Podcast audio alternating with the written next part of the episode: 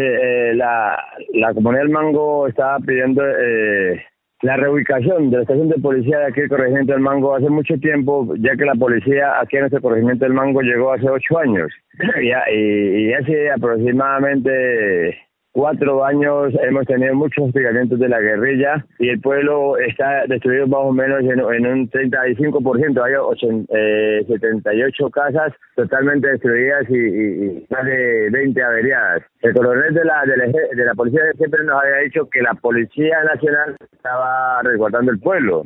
Entonces, nosotros, para nosotros, la, la, policía nunca nos estuvo resguardando, sino que fue una problemática. Nosotros no tenemos nada en contra de la policía.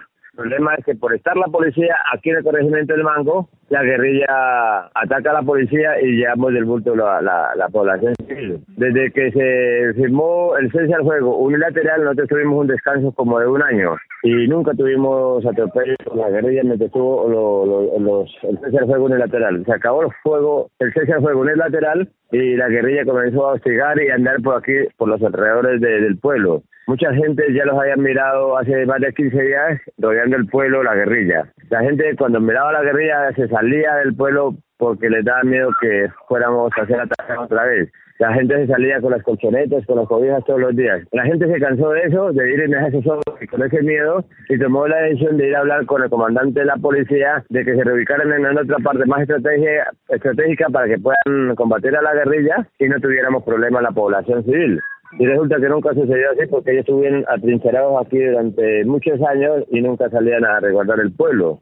La, la, comunidad había visto pues gente, camionetas por allá abajo con cilindros y ya no aguantaron más porque les daba miedo que vinieran a destruir el pueblo. Entonces la decisión de ir a hablar con el comandante de la policía para que se, se ubicaran en otra parte o se saliera fuera del, del urbano. Como no tuvimos eco en eso, la población civil tomó la decisión de, de desalojar a la policía pacíficamente. Ese fue el problema. En ese instante entonces ya no hay policía en el mango. ¿Cómo fue esta, esta acción? Sí, desde ayer a las 12 del día estuvimos en los diálogos con el sargento de la policía, ayer toda, ayer durante toda la tarde, anoche toda la noche, y durante el día de hoy. Nosotros sabemos que hay un fallo de un juez de desalojo de la policía, nosotros sabemos de eso, pero la policía nunca ha hecho caso omiso a eso. Hay un fallo para que la, que la policía la desalojara en el pueblo y nunca hicieron caso a eso. Entonces, la gente mirando eso ya se cansó y dijeron que era mejor tomar la decisión de que la, policía se fuera aquí y ya lo